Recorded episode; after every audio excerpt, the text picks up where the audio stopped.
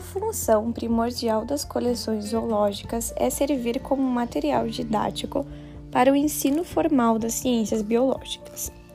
Assim como as coleções zoológicas são um importante acervo para a conservação e entendimento da biodiversidade, o ensino promovido através de aulas práticas em, coleções zoológicas pode proporcionar aos alunos uma melhoria em sua aprendizagem por meio de observação, análise, manipulação e curadoria dos espécimes depositados nessas coleções. Pode ser definidos também como um conjunto ordenado de espécimes mortos ou partes corporais devidamente preservados. A primeira coleção é a coleção úmida de zoologia. É a obtenção de material para coleções dependendo muito frequentemente da busca e captura dos animais nos seus habitats. Esta tarefa envolve o conhecimento de técnicas de coleta e das técnicas de preservação. A coleta é a primeira etapa para a construção de uma coleção zoológica e esta inclui diferentes tipos de métodos que irão depender do grupo de objeto de estudo.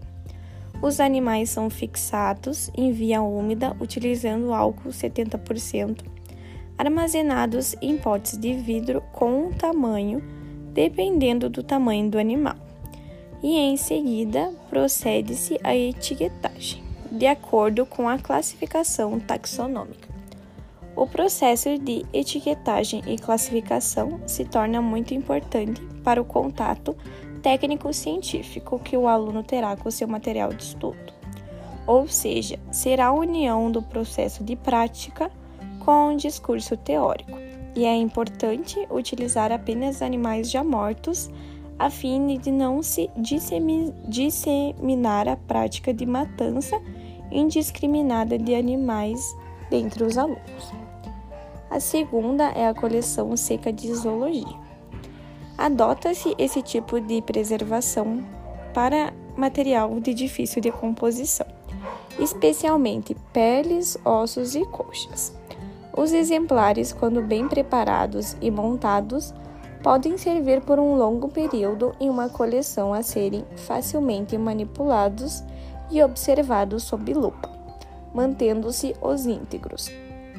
Após a coleta de insetos, é, é possível deixá-los a baixas temperaturas em refrigeradores por vários dias antes da alfinetagem. No caso de insetos, quando estes chegam secos ao laboratório, é essencial que sejam submetidos a um processo de recuperação de elasticidade, que pode ser fornecido com a utilização de uma câmera úmida essa câmara pode ser montada com um recipiente cujo fundo é recoberto com areia úmida. Sugere-se até a inclusão de vinagre para evitar a formação de mofo. Cobre-se então com jornal umedecido, coloque-se um envelope com inseto e na câmara o inseto deve permanecer pelo menos 12 horas até iniciar o processo de alfinetagem. Por via seca, promove-se o dessecamento do animal, de maneira que não se encarguile nem seja atacado por insetos ou mofos. Muitos grupos de animais são preparados desta maneira, por exemplo, insetos, mamíferos e aves. A terceira são coleções de taxidermia de zoologia. Essa é uma técnica muito utilizada para o ensino e conscientização ambiental tem como principal propósito manter as características anatômicas de uma espécime, procurando manter sua forma o mais próximo da realidade. A principal finalidade da taxidermia é o resgate de espécimes que seriam descartados, muito provenientes de atropelamentos. Para a conservação, sendo considerado importante instrumento no estudo de diferentes disciplinas na área biológica, como ecologia, zoologia, evolução, dentre outras. Tais fatores fazem da técnica um grande aporte à pesquisa científica e sua utilização na educação. No final, a peça taxidermizada pode ser utilizada como um instrumento didático ou científico que serão alojadas em coleções zoológicas.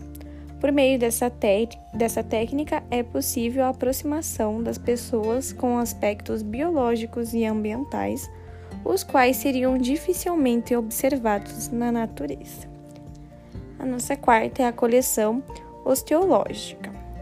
Então, são peças que são submetidas aos métodos de limpeza por maceração biológica, pela ação de larvas ou pela técnica de enterramento, que em geral é indicada para animais de grande porte. Os animais conservados e as peças ósseas são objetos de estudos, promovendo a aprendizagem sobre a identificação das características anatômicas, podendo auxiliar os estudos filogênicos e evolutivos. Neste material, os estudantes observam as estruturas que favorecem as adaptações específicas dos vertebrados, como, por exemplo, a sustentação e modo de locomoção. A ferramenta promove a interação física dos alunos com o conteúdo, permitindo sua materialização e a sua ressignificação dos conceitos científicos em detrimento às memorizações.